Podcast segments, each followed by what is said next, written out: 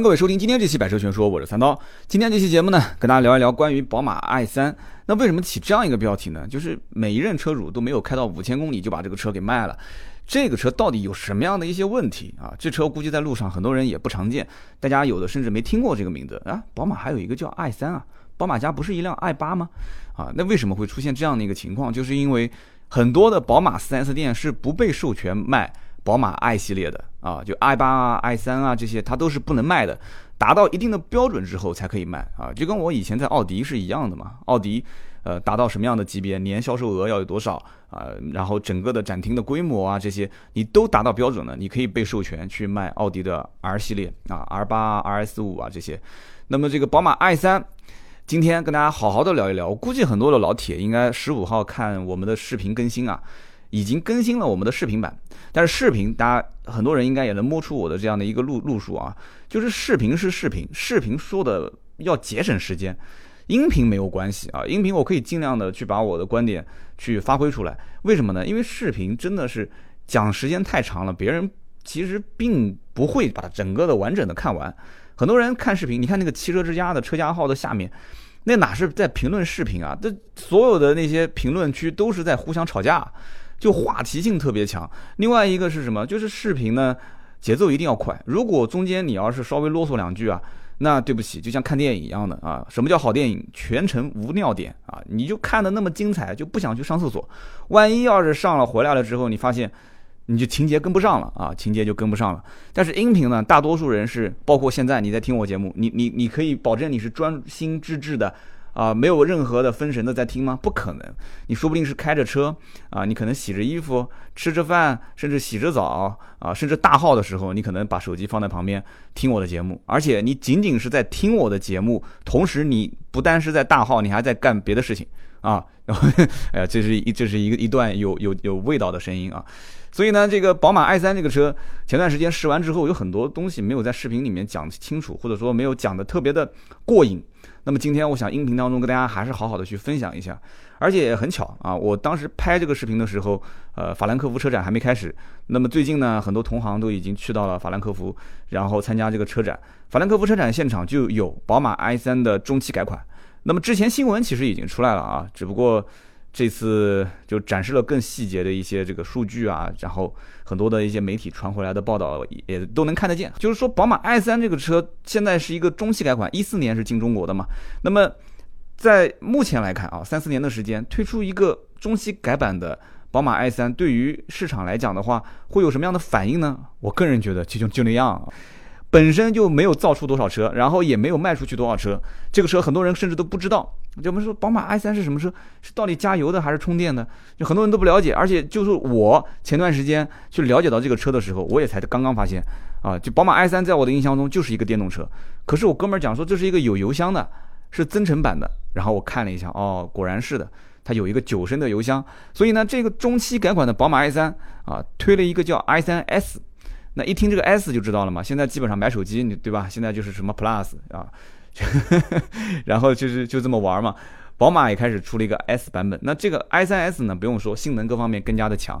可是一个电动车啊，一个长得就有点像，就就有点像面包车的，而且大小其实也就是和飞度啊、嘉年华差不多大的这样的一个纯电的或者是增程式的宝马，你说它推出一个性能版本？这车要那么强的性能吗？我一会儿还要讲这件事情呢。就我拿到这个车的时候，当天晚上啊，我是吃完饭去拿，拿回家的时候能开大概纯电能开大概不到两百公里，一百九十多。那么油箱是几乎是全满的状态，也可以再跑一百多公里。那我想这两天去拍摄的话，没有任何问题。可是当天就是次日拍完，就是所有的工作做完之后，我发现坏了。就这个车的公里数啊，就是纯电的公里数还剩三十多公里。那当然了。你还有一个这个油的这个公里数，因为它是可以用油去启动发电机，然后给电池充电。它并不是用那个发动机啊，它零点六五升的发动机，不是用这个发动机去推动车辆啊。虽然说这个车也很轻，可是对不起，你那是摩托车发动机啊。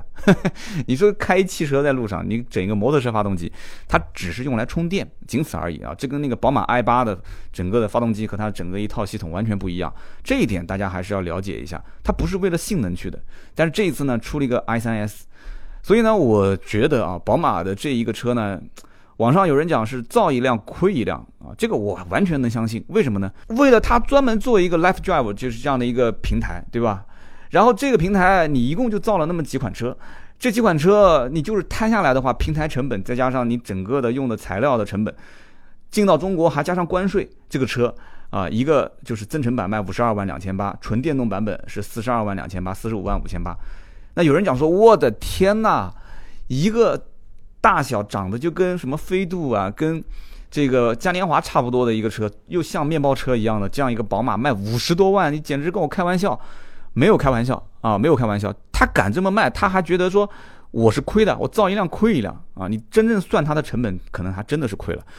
但是这个价格呢，终端确实也卖不出去，那么怎么办呢？4S 店就打折啊。首先就是 4S 店肯定不愿意进这个车嘛，就进一辆亏一辆嘛。如果厂家不给我定任务，那我就是能不进就不进，对不对？你真的有人要买，那我就说没货，缺货。那么你实在没有办法，厂家一定要压个一两台给我，那怎么办？赶紧卖掉。啊，八折七折就往外甩，所以这个车在终端，如果哪家 4S 店有现货，基本上都是七几折，甚至就是七折卖给你，五十多万就是三十多万，四十多万就是二十多万啊，也将近三十万的样子。所以呢，这个车其实怎么算都不便宜，但是呢，确实很多人会觉得啊，我开这个车，我逼格很高，对吧？我在路上，就很多人就不知道我开的是什么，我要的就是这种感觉，对吧？但是你不知道这是什么车，你知道是辆宝马就行了，啊，所以。我觉得当时我这个兄弟去买这个车啊，也是有这样的一种想法，因为他就想玩那种，就这哥们儿就喜欢玩那种就比较新奇的车，但是呢，他又不是那种很高调的啊，超跑他其实也可以买得起，但他不买，那怎么办呢？哎，他发现身边圈子里面有人在卖这个车，卖这个车的那个人呢，他买的也不是新车啊，我视频里面也说了。这个事情是怎么来的呢？4S 店啊，南京其实就只有一家 4S 店可以卖这个宝马的 i 系列。然后那家店呢就进行展示，就是有这一辆厂家批给他的车，这车肯定作为展示用车、活动用车，价格肯定也不是很高。那么展示完之后呢，可能也就几百公里，那么就开始找一些宝马的老客户，看看有没有想要买的。然后这个哥们儿呢，当时就把这辆宝马 i 三就买回来了，买的还是蛮便宜的啊，三十来万。也就相相当于是七折嘛，对吧？七折，七折可能还不到。那么这样的话，他就去玩了一段时间。这种车子啊，我当时在视频里面讲了一个段子，我说这种车子其实就像什么？就像现在九月份开大学开学，啊，就是你你感觉来的那些新生啊，那些妹子啊，就长得哇，就又年轻又漂亮啊，又年轻又漂亮。可是你要知道，这种新鲜感，真正你们俩你要是追她，你要追到手之后啊，你时间久了就没有了，你知道吗？就宝马 i 三就是这样，你真正你你没有了解它的时候，你觉得什么都好，你看什么外形啊，你觉得也挺漂亮、挺萌的啊。有反正很多人，我当时给刀嫂看这个车，刀嫂讲这什么车啊，好丑啊，啊，不止他一个，很多人也是这么认为。就这个车呢，它可能来自于未来，设计各方面确实很 fashion，但是呢就没有给人那种高级感。啊，就是你你没有太多的一些什么车身线条、流线型设计，那最后给人感觉是什么？就是像一辆宝马的面包车，也不知道这车到底多少钱，很有意思啊。但是真的让人去用人民币投票很难。所以呢，第一任车主买的是活动用车，三十来万。那么第二任车主接手的时候，第一任车主才开了大概三四千公里。那么第二任车主开到多少公里卖掉的呢？七千。就当时我去试驾的时候，这车也就在七千多一点吧，他就不想要了，他也要把它卖掉啊。而且你要知道，买这个车的人其实他的心里啊，早就已经盘算过了。就是买之前其实已经盘算过一件事情。首先，这个车子虽然是一个增程式的，就算是电动车，大家知道，电动车充电是很麻烦的。那这个车虽然是增程，就多了个油箱，但是车主也很清楚，啊，不会依靠这一个小的油箱，九升的油箱，靠它来去跑长途不现实。所以这个车买回来之后，家里面肯定还有一辆。就平时只是在市区正常的代步去开，对吧？而且充电环境一定是非常非常的方便。那比方说像这个哥们儿，就第二任车主啊，我跟他很熟，他就是自己有一个门面店啊，门面房。这个门面房呢，前面就是停车位，他就把门面房正前方的那个最近的停车位留给自己。然后呢，充电墙盒就在自己的门面房一进门的右手边，大家能听得懂吧？车子就在门口，充电墙盒在。一进门的右手边，那就直接从它没有窗户啊，就直接从门门口甩一根线出去就可以了啊。它也不是什么特别讲究高大上的这样的一个店，所以说它这样的一个充电的，就是方便程度，就对于他来讲，买回来开了将近，我看啊，三千多公里，将近四千公里，只加过啊，听好了，只加过六十多块钱的油。有人讲说太夸张了，这样算下来的话，一公里才花多少钱？你不能这么算，你不能这么算，因为它基本上都是在用电开啊，它那个油箱加个六七十块钱，它加满你算六块多钱一升嘛，九升油箱也不过才六十嘛，多一点，对不对？所以它大部分的时间都是用电在开。但是你如果将来如果要买这个车，你有没有一个？非常非常方便的充电的环境，这个是你要考虑的一件事情啊。你说你开出去，然后停回来之后，你的车位上就有一个充电插口啊，你们家就是有车库，那是非常方便的。可是如果没有，你们家的停车位是小区自己随便挤，今天可能停这个地方，明天可能这个位置被人占了，你只能停别的地方，那你是绝对绝对不要考虑买这种车的啊。宝马配送的这种充电强盒也就只。两个小时啊才能把电充满，两到三个小时。你要如果说东东奔西跑没有充电桩，你找那个什么公用充电桩，或者从楼上甩一根线下来，啊，用那种普通的充电模式的话，那对不起，这个车充一满一次电五到六个小时。我当时那天晚上拿到手的时候，它的电量还可以啊，结果我只用了一天，我肯定没有开超过一百公里，但是它的电量已经是续航不到三十公里了。所以我觉得它的实际标定的这个续航里程数啊，和我们正常使用肯定是不一样。为什么呢？因为我们那天拍车的时候，首先天气比较热，我们要吹空调。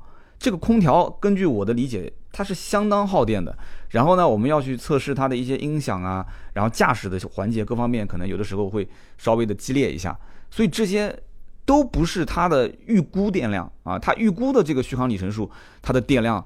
我觉得至少要打一个八折啊，打九折都不保险。我觉得打个八折，它如果说能跑一百九十公里，我觉得最多应该只能跑到一个一百六七啊，甚至一百六都不到。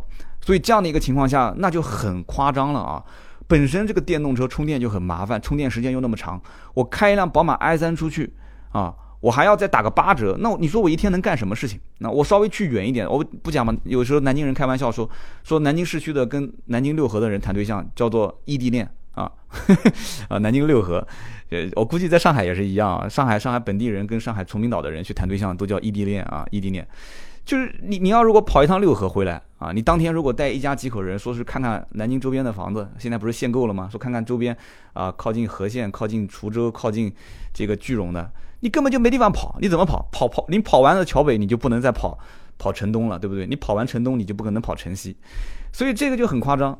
开一个这个车就提心吊胆。有人讲你把油箱加满不就行了吗？我还是那句话，千万不要依赖说油箱的那个什么续航里程一百多公里，那个我觉得也是一千一万个不靠谱啊。因此呢，这个车简单的讲，增程式的贵了将近十万块钱。只是买一个心理安慰，我觉得真的你要玩这个车，还不如直接就玩纯电动，开不了多远就开不了多远，反正玩嘛，对吧？你也不差这个二三十万，你就买个最低配的，你高配四十五万多的，也就是多一个什么前排座椅加热啊、大屏幕导航啊、车联网、LED 大灯这些东西，没意义啊，没有意义。你真的想玩儿，你说宝马 i3 这个车我就是喜欢，我另类，而且这车车内饰全是非常环保的材质。啊，我怕死啊！我我要讲究健康养生，那 OK 啊，你可以买一辆这个车去玩儿。但是我我个人觉得啊，增程式的仅仅是给你一些心理安慰，买一个纯电动的就可以了。那么前面说了这么多啊，就这个车子的一些简单的感受，我们讲讲重点啊，就是这个车有哪些亮点，有哪些槽点啊。那么首先，第一个这个车的亮点是什么呢？啊，就是这个车子碳纤维的一个增强复合式的一个材料座舱，讲白了就是碳纤维座舱嘛。它的官方的很长，叫碳纤维式增强复合材料的座舱 CFRP。这个其实我之前在讲迈凯伦的时候，很多人应该听过的，就整个的一个，你还记得我当时说吗？在 4S 店有一个黑不隆咚的，就像一个一个盆一样的东西啊，那个就是碳纤维的这个座舱。哇，有人讲说没听错吧，刀哥？超跑哎，迈凯伦哎，碳纤维式座舱，这个车子才几二三十万、三四十万，就这个车子，就打完折之后的价格啊，它能有碳纤维的这个座舱吗？我跟你说啊，还真有啊，还真有。只不过它这个整个的底盘悬架是铝合金的啊，但座舱整个的都是碳纤维的，很强。就是光这一点，你就能发现，宝马造这个 i 三啊是不惜成本的。它是不惜成本的，怎么轻怎么来啊？怎么先进怎么来？怎么像未来的车我就怎么造。所以这个 i 三，我个人觉得是宝马在秀自己家的一些，呃，这种就是前沿的科技啊。就反正造出来之后，如果实在你你如果这辆车造下来，最后摊销成本算下来说要将近一百万，那我就亏五十万卖呗，那怎么办呢？但是我得有，我得先把这一样东西投放市场。我是在整个的行业内，我是老大，那我得给你先看一看，秀秀肌肉。你就像很多的一些那些什么服装的旗舰店，什么奢侈品的旗舰店，你觉得那么大个店，在那么好的一个路口，它挣钱吗？它肯定不挣钱嘛。我想一想，我觉得它就是给房东在打工啊，它肯定不挣钱。但它为什么还要造旗舰店呢？招商嘛，对吧？招商用嘛。而且逼格啊，你想，包括苹果每一次买地都是买在那种最贵的地方，造一个标志性的建筑物，它品牌就附加值就各方面就提升了嘛，是不是？所以宝马的，我觉得 i 系列啊，真的是，就是厂商也不是特别依赖它，说我想让这个车的销量多好多好。当然，它要是卖得好嘛，那那最好，卖得好就可以摊销我的成本。可是它如果卖得不好，我最起码通过这一样，就是这个车上的这些来自于未来的一些设计，我可以把它慢慢的去。平民化啊，就以后在我的这些量产的家用轿车啊，就更便宜的，卖的更好的，什么宝马的三系啊，什么叉一啊、叉三啊，在这些车上，我开始会用到这些所谓的什么碳纤维的复合材料的这样一个座舱。哎，这是未来的一个趋势，是给你去看一看。我觉得这一个亮点肯定是有的。而且我当时调侃了一下，我说买这个车家里面条件肯定还不错，对吧？我说这个老公啊。本来是想买一辆车给老婆代步开，结果看到这个车，销售跟他介绍说这是碳纤维的这个座舱，然后老婆肯定听不懂啊，这什么个意思啊？啊，他跟他讲说碳纤维的好处是什么啊？强度比刚才还要在，还要在就正面正面撞击啊，强度还要再硬十倍，但是重量比它要轻很多哦。就女同胞就听懂了，但这个时候就老公会觉得很郁闷。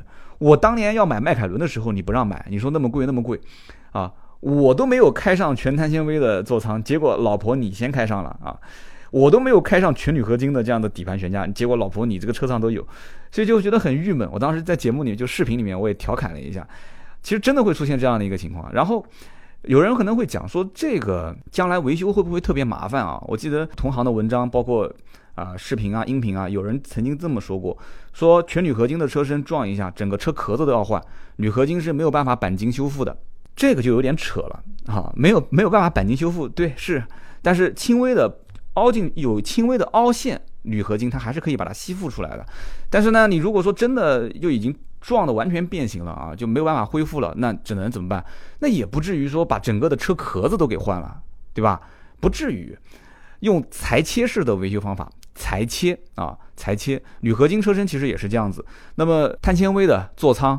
撞了以后变形了以后怎么办？一样的，它本身碳纤维车身就是有很多的一些部分又粘合在一起的啊，联合在一起的。所以你哪边要是撞了，它肯定是把那一块直接裁下来，啊不是说用个剪刀直接给它剪了。它是有专业的机器把它裁下来，裁完之后，然后这个粘贴它的这个碳纤维车身也是用专业的机器，所以这个成本其实。我可想而知啊，不是任何宝马 4S 店都能卖宝马 i3 的原因，就是你得要提供完善的宝马 i3 这个系列产品，或者说宝马 i 系列产品的这样一整套的售后维修啊、事故维修这样的一套工具啊，这样的一套专业的人也好，机器也好，这个成本是不小的。宝马的 i 系列的这种技师维修工啊，肯定是要送到宝马的学院去去进修，去学习怎么去去维修它啊。你机电工啊，或者是钣金维修，你肯定都要去学的。那么学完这一套东西之后，4S 店肯定还是要买专门针对宝马 i 系列的这个碳纤维车身的修复，会有这样的一套机器。但这个机器一年能用几次呢？这个就很难说了，对吧？那宝马 i 系列车主天天撞车，那他就生意好，可以挣钱嘛，对不对？但如果说常年这个车都卖不出去，然后这个车又没有人出事故的话，那你那个机器你还得要有啊，对吧？你是被授权宝马 i 系列销售的 4S 店，那肯定有这个机器，这个机器就一年到头一次都没开过，这也有可能。所以你别认为说能卖宝马 i 系列的这个 4S 店有多牛啊，其实他也很痛苦，他也很痛苦。这车卖不出去几辆啊，售后还得整套的配件啊，这些都得要要跟上。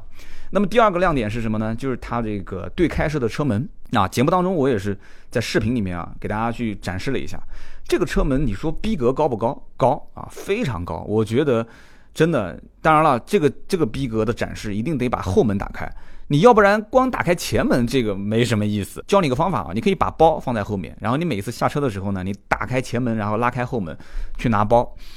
啊，你这样就可以每一次都能展示一下啊！你买这车不就是展示给别人看的吗？但有人讲说，哎，你刚刚讲先打开后前门后打开后门是什么意思？我包着我在后门，我直接开后门不就行了吗？不是这样子的，所以这就是音频跟视频，呃，不一样的地方。视频我只要展示一下你就懂啊，但是音频我得要给你解释，还蛮长时间。说白了是什么？就是它的车门是前门压着后门，大家能听懂吧？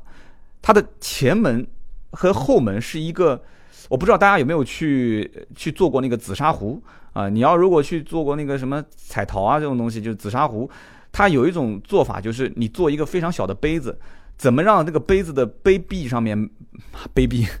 还下流呢啊！怎么把这个杯子的杯壁啊，能能让它直接粘合在一起，没有一道缝？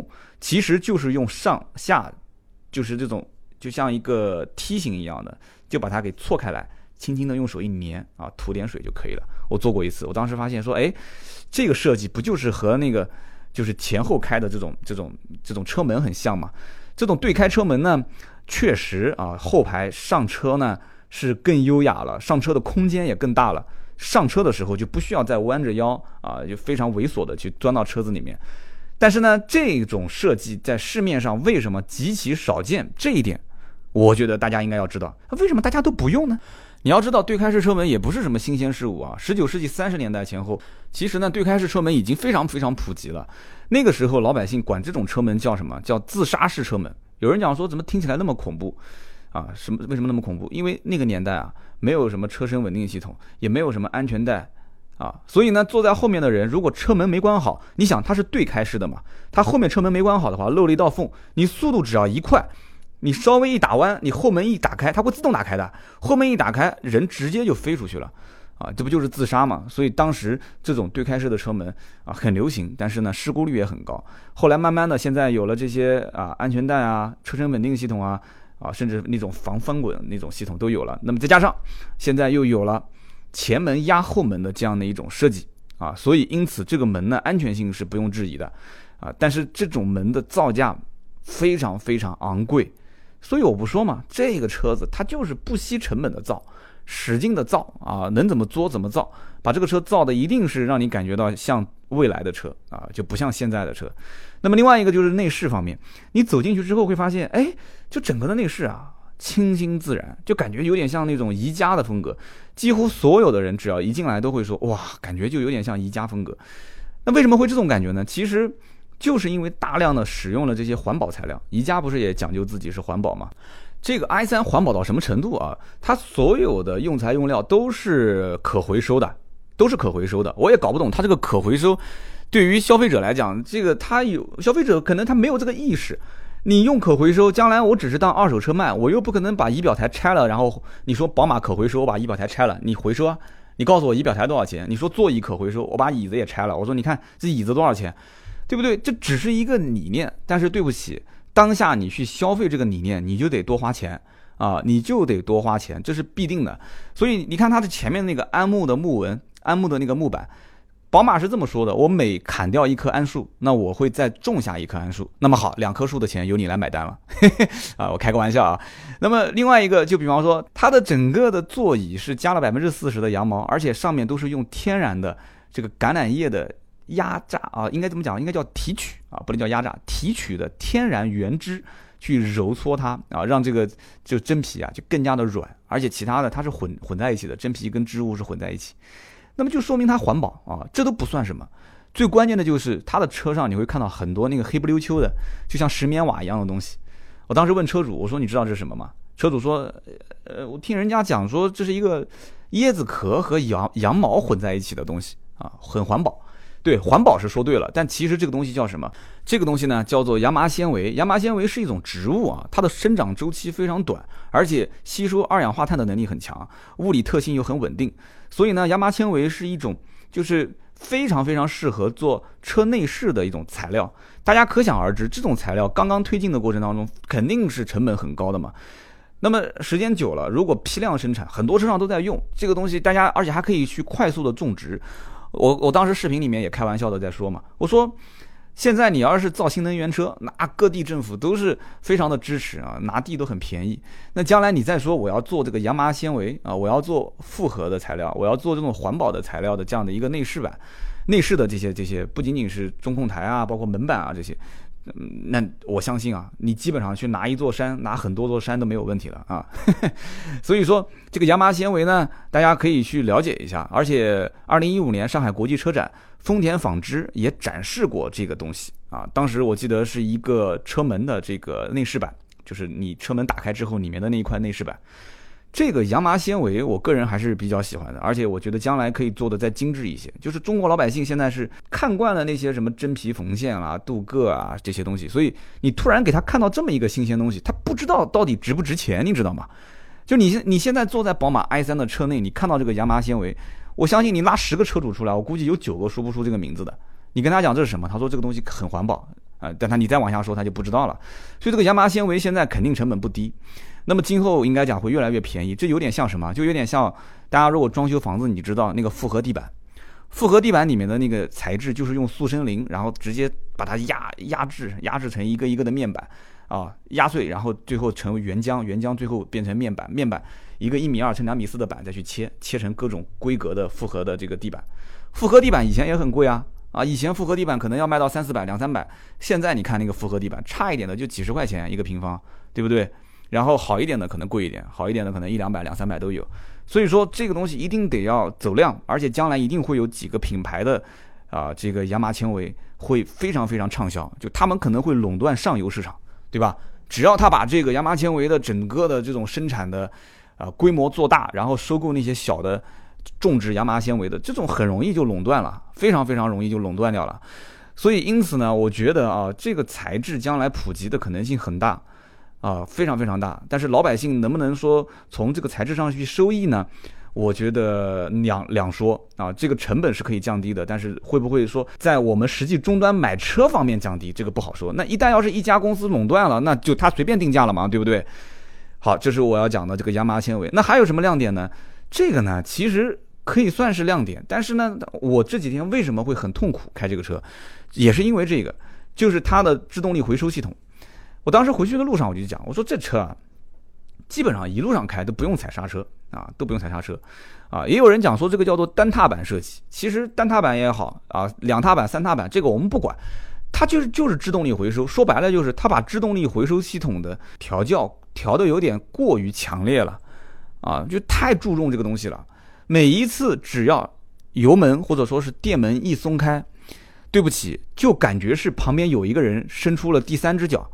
在帮你踩刹车，一点都不夸张啊！有人讲说刀哥，你讲的太恐怖了，他第三只脚。那我就重新举个例子吧，就有点像什么？有点像屁股后面拖了一个拖了一个大的陀螺啊，拖了一个大陀螺在上面开。就你只要油门一松，那个车子滋，它就开始自动刹车。这是个非常逆天的设计啊！我也曾经看过有同行他讲，他说这个设计特别牛逼啊，这个好那个好，牛逼什么？我就想不通了。你要如果说牛逼，那可以啊，你把这设计普及到宝马所有车上。我看还能卖得出去，对不对？你不想说想学乔布斯吗？对不对？乔布斯不是经常讲吗？你得要让客户去习惯我们的产品啊，我们的产品是最完美的。我已经把客户不知道自己想要什么啊，只有我把它设计出来之后，你才能知道你要去通过我的产品学习我的产品，培养你的习惯。哎，你你你想学乔布斯可以没问题啊，你把所有的宝马全系列全部整成这个啊。制动力回收，有人讲说，那那些车不是电动车，干嘛要做制动力回收？你怎么知道不是电动车就没有呢？对不对？现在包括宝马，我自己开的那个奔驰的小 C 上面不都有吗？制动力回收系统就反过来给电瓶充电呗。你敢不敢这么玩？你肯定不敢嘛。车子没有滑行状态是什么一个概念？我真的我也是服了啊！我当时开这个车，我视频当中就吐槽的嘛。我不管别人说好不好，我就说不好。啊，我估计有很多人会说，这就是宝马的先进理念，这就是未来的驾驶的一种一种行为。那行啊，那你你就去买呗。你未来的驾驶行为你觉得好，你买，你别卖啊，你别开到五千公里的时候卖。啊，你看前面这两任车主都是开个三四千公里就卖了，他也不好说为什么要卖。我估我估计他骨子里面肯定也在想，这破车，我的天，开出去这种感觉。其实你说真的开一段时间之后能不能适应呢？呃，摸着良心讲也能适应。我开了两天，啊，后来慢慢慢慢我也适应了。可是你得怎么适应呢？就是说你的那个油门啊，它就不是你一松，它后面就会开始给你踩刹车了吗？对吧？其实是制动力回收嘛。好，那你就不要，就你就不要突然之间一脚就松开。换句话讲，就是你想踩刹车的时候呢，你就把那个油门啊不要丢掉，哦。轻轻轻轻的放，放一丢丢啊，你就要你要你要能跟这个车去沟通啊，你要能了解它，你要懂它的那个很细腻的心思，你就放一丢丢啊，你千万不能一脚就松开啊，你哪怕你一脚没松到底。对不起，这车子其实已经是在做一个非常强烈的制动的动作，所以我觉得很变态这个东西。而我一开始开的时候呢，我就是呃，而且是晚高峰的时间比较堵，我踩着油门，哎，前面车子踩刹车了，我就把那个油门松掉。那油门一松，那个制动就感觉就像神经病一样的，真的，那后面的车子就一一直在按喇叭。后来我才知道，其实你只要是松这个松这个油门啊，你不去踩刹车，后面的那个灯都是亮的。就是它只要制动力回收系统一启动，它后面的那个灯都是亮的。所以我在路上，很多人就认为你这前面开什么车啊？你是，你动不动就踩刹车，前面又没有车，你离前面车那么远，你踩什么刹车呢？你后面的喇叭他们就不停的按，你知道吗？那好多司机从旁边开过去都要看我一眼，啊，因为这车挺奇怪的，这开车的人怎么也挺奇怪的，就觉得我是新手。所以当时我在视频里面我也吐槽了这件事情，啊，什么单踏板设计也好，制动力回收，反正我觉得很操蛋这个东西，啊，最好是把它取消掉。你说，你说这个制动力回收能能回收增加多少公里数吧？你制动力回收无非就是反过来充电嘛。你说你能增加多少公里数，有意义吗？我觉得没有意义。这一点我觉得真的要吐槽，太那个了。逆天啊！你就按照传统的正常的燃油车这样的一种驾驶习惯啊。你本身现在新能源就是希望让那些开燃油车的人去投靠新能源，去转成消费新能源，那你为什么还不让这些我们已经开了几十年的新能源的这些人，对吧？啊，我可能就十几年啊，我还不算几十年啊，有些老司机是几十年，为什么你不让我们的这些习惯能够用到新能源车上去呢？而是要用这种什么所谓的单踏板，没有滑行的概念，我觉得不行啊！这无形之中其实就是给了我产生了一些阴影啊！就以后新能源的车我再去开的话，对吧？那我就要去看是不是也会出现这样的情况。要知道很多的一些车制动力回收系统的强弱是可以调节的嘛。刚刚我明明是想把这个说成一个亮点啊，结果变成一个槽点了。我们接着往下聊，这个车呢是四座啊，你没有听错啊，它是四座。看上去虽然像一辆小飞度啊、嘉年华，像看上去像一辆面包车，可是它真的是四座车。四座车呢，呃，因此你就要考虑到，你们家人口稍微多一点，这个车超过四个人就是超载啊，这一件事情你一定要想清楚。而且后排座椅也不是坐的那么舒服啊。第二一个呢，就是宝马的这个车啊，就是这款不管是纯电动也好，还是增程式的也好，你如果用快充，那么很快两三个小时；慢充的话要五六个小时。所以因此。这个宝马的强核就是宝马配送的这一套充电系统，你是一定一定要用的。那么至于你是放在可充电的车库也好，还是你的车位也好，还是像我的这个朋友是在自己的门面房里面去装了一个自己的强核，你这个强核是一定要装的。那么你将来如果要卖，你这个强核是不是要移啊？跟大家吐槽一点啊，就这么一个破盒子，移一下啊，移一个这个盒子要花一千五百块钱。我说这个。安装的工人啊，可能也是知道买这个车的人都不差钱，一千五哎，兄弟啊，这个钱说多不说，说多不多，说少不少。啊，所以这个东西我觉得买这个车玩这个车，真的你要很多的一些无形的成本得付出，不仅仅是移转移这个墙和一千五，他刚买回来的时候呢，两个轮胎啊，就前轮跟后轮就不小心压了一个碎玻璃渣子，就划了一个口子，那这哥们呢比较讲究啊，比较讲究，就把这两个轮胎就给换了。结果找了 N 多的线下实体店都没有这个货，就老板根本就没有听说过这个扁平比，因为这个轮胎非常非常的窄，大家去看我的视频就知道了，轮胎非常窄，窄的就有点像摩托车的轮胎，啊，可能比摩托车轮胎还要窄。那么在这样一个前提条件下，这个车就怎么说呢？就你如果要换轮胎，你可能在很多店都找不到。那么他最后是上万能的某宝，结果呢，这个某宝上找到了，前轮是一千五，后轮是一千九。啊，你想一想，也不便宜。这个要是在实体店的话，肯定都是两千多啊。呃，所以玩这一类的比较小众的车型，真的开销还是蛮大的。总体来讲呢，买这种宝马 i3 的小众车，你就要做好很多心理准备啊，就跟你平时玩的车子是不一样的。这一个充满着惊喜的用车感受，我觉得有的人他可能是喜欢，但是呢，这一阵新鲜感过去之后。啊，当回归于平淡的时候，就是这个车要被卖掉的时候，真的是这样子的。你想，每一任车主在手上都没开过五千公里，对吧？这个车子我当时在开的过程当中，我们再给大家讲几个小细节啊。它不是有个九升的油箱嘛？我当时就开玩笑，我说这个九升油箱将来出去加油都很尴尬，啊。你开个新能源车，南京，你像上海，包括很多地方，新能源车的牌照都是跟普通车不一样的。你停在加油站，结果旁边的车子就会觉得很奇怪，说你这不是新能源吗？你应该是充电啊，你怎么赶过来跟我们一起凑热闹去加油的呢？啊，你还跟他解释，或者说，哎，就是我九升油箱呗，我要去加油。你加了油，结果发现你别人加油哒哒哒哒哒哒哒哒哒，啪跳墙三百块钱，你加油哒哒哒啪六十块钱，你说别人怎么想啊？别人会想说两种可能性嘛，第一个油箱本身就是满的。对吧？你本身就是满的，你凑什么热闹过来加我们油呢？对不对？那么有有可能性就是说，宝马车主太抠了，太抠了，加个油才加六十块钱，对吧？按我讲就给一百块钱，不要找，我就直接走了啊！开个玩笑啊。那么另外是什么呢？就是这个车子将来其实你在路上开啊，你会发现这个车你可以感觉它很特别，很有特点。但是呢，不高级，就是你想用这个车子说说体现什么自己的身份，然后带着同事让同事说哇你的车好酷，好高级的样子，很很难啊，我觉得是很难。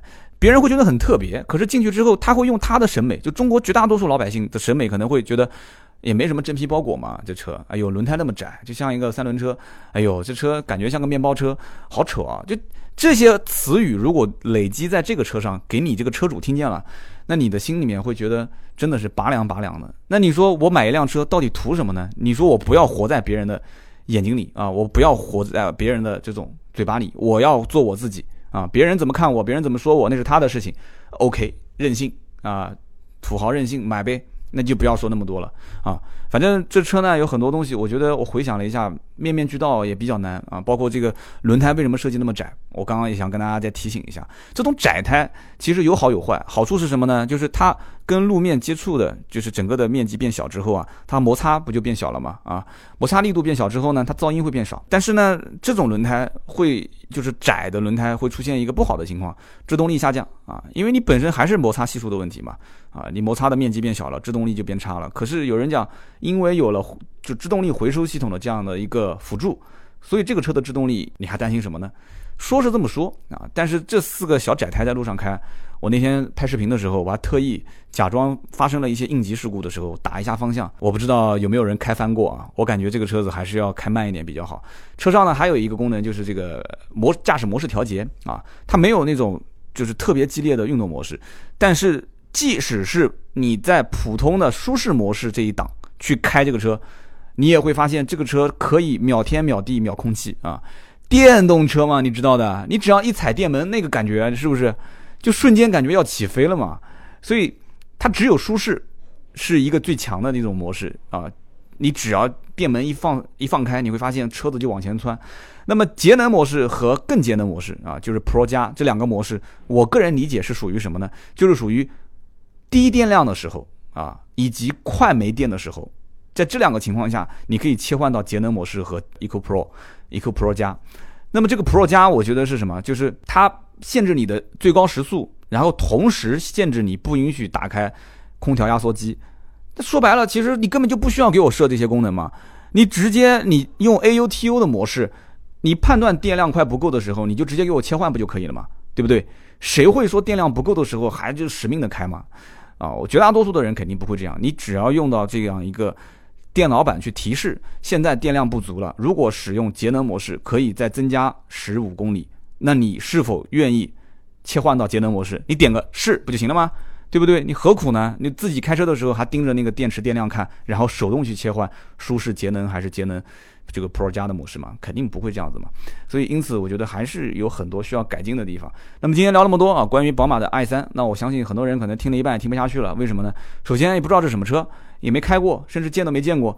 呃，听到最后都是铁粉啊。我呢也是希望把我试驾了很多的一些比较冷门的车型跟大家去说一说、聊一聊、讲讲我的看法。很多东西其实现在你看。啊，好像离我们很远，但是其实很快它就会来到我们的身边。